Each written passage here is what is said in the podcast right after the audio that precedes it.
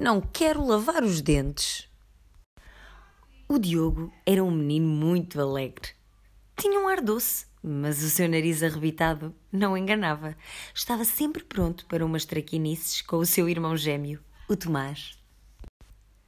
Em casa do Diogo, a hora de lavar os dentes era sempre pior do dia. A mãe cansava-se tanto de chamar e ele tentava sempre escapar. Inventava mil e uma desculpas. Quando a mãe lhe perguntava se já tinha lavado os dentes, o Diogo nem hesitava. Claro que sim, mãe, claro que sim. E sorria de boca aberta, mostrando os dentes que estavam mesmo bem lavadinhos.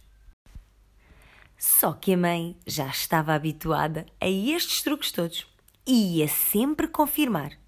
Mais uma vez, percebia que o Diogo lhe estava a mentir.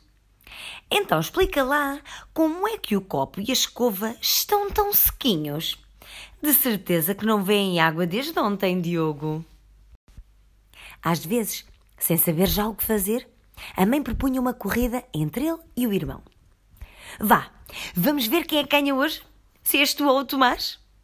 Mas nem assim ele se entusiasmava e o Tomás acabava sempre por ser o vencedor. Sim, porque o Tomás ficava muito orgulhoso quando a mãe o elogiava.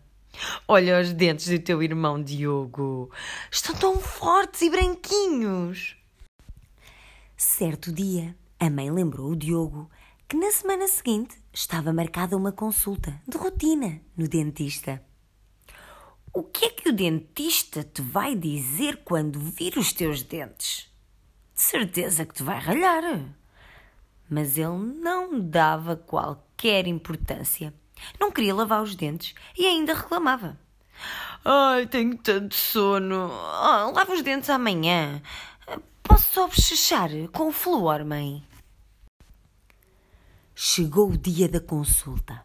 Mal entraram no consultório, o dentista olhou para os dois irmãos e perguntou: Então, quem é que vai ser o primeiro a mostrar-me os dentinhos?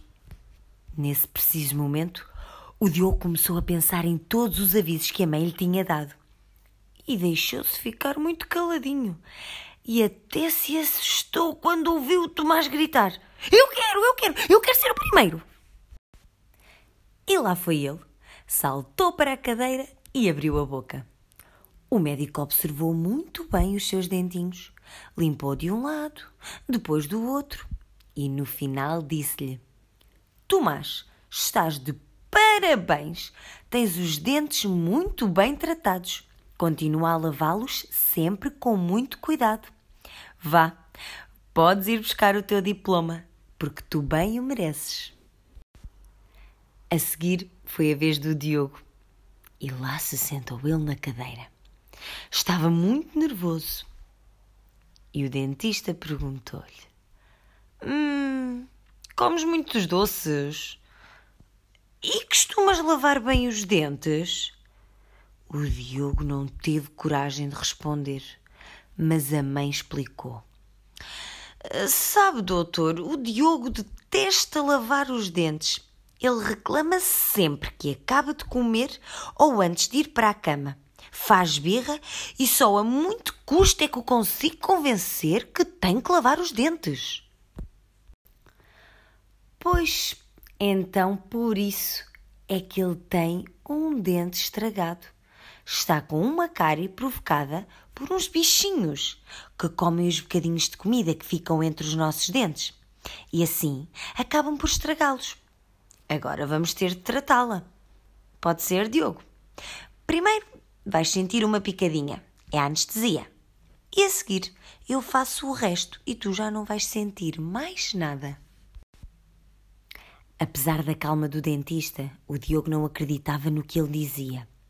Claro que uma agulha nunca daria uma simples picadinha. E ele já imaginava a dor terrível que ia ser. Estava tão arrependido por não ter dado ouvidos à mãe, mas agora não havia nada a fazer. Então armou-se muito forte, fechou os olhos, apertou a mão da mãe com toda a força e deixou que o dentista fizesse tudo o que era preciso. Pouco tempo depois, o dentista terminou e disse-lhe: Muito bem, Diogo. Era uma grande cárie, mas portaste como um homem. Vá, vai lá buscar o teu diploma porque apesar de te portares mal quando devias lavar os dentes, portaste muito bem na consulta e mereces o teu diploma. Ufa! O Diogo estava agora totalmente aliviado, mas tinha sentido tanto medo, tanto medo, que à noite, mesmo antes de se deitar, virou-se para o irmão e disse-lhe: Por acaso tu já foste lavar os dentes? É que eu já, eu já estou despachado. E claro, eu não quero ouvir voltar a falar em cáries.